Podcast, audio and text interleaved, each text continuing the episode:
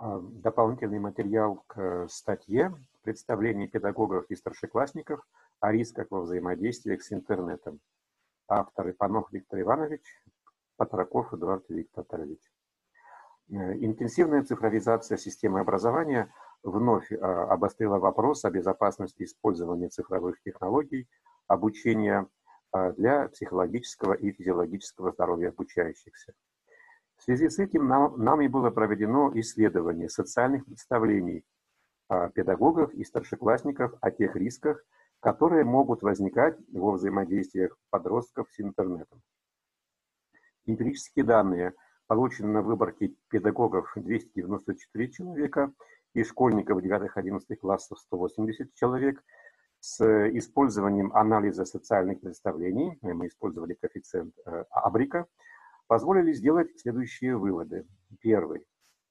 Основная часть представлений педагогов о рискогенности коммуникативных взаимодействий э, в интернете формируется на основе общих представлений о рискогенных формах поведения подростков, а не на конкретном опыте взаимодействия с интернетом. Второе. Получено подтверждение того, что представления педагогов и старшеклассников о рискогенности активного использования интернета резко отличаются друг от друга. Продолжительное общение в сети, посещение рискогенных групп, относительно доверительное общение с незнакомцами не воспринимаются старшеклассниками как э, рискогенное, так как не является для них показателем нарушения их субъективного благополучия. Из этого следует, что необходимо специальное использование взаимосвязи субъективного благополучия старшеклассников и их отношение к рискам взаимодействия с интернетом. Третье. Одной из причин а, выявления различий в представлениях педагогов и старшеклассников об угрозах и рисках использования интернета является то, что для старшеклассников интернет – это естественное средство и необходимые условия их повседневной жизни. В то время как, э, согласно полученным данным, лишь пятая часть педагогов считает, что обладает необходимыми навыками, чтобы использовать интернет в качестве средства своей педагогической деятельности. Для остальной же части педагогов интернет – это пока еще объект, который нужно осваивать, и рискогенный фактор, который может иметь отрицательные последствия на физиологическое и психологическое развитие подрастающего поколения.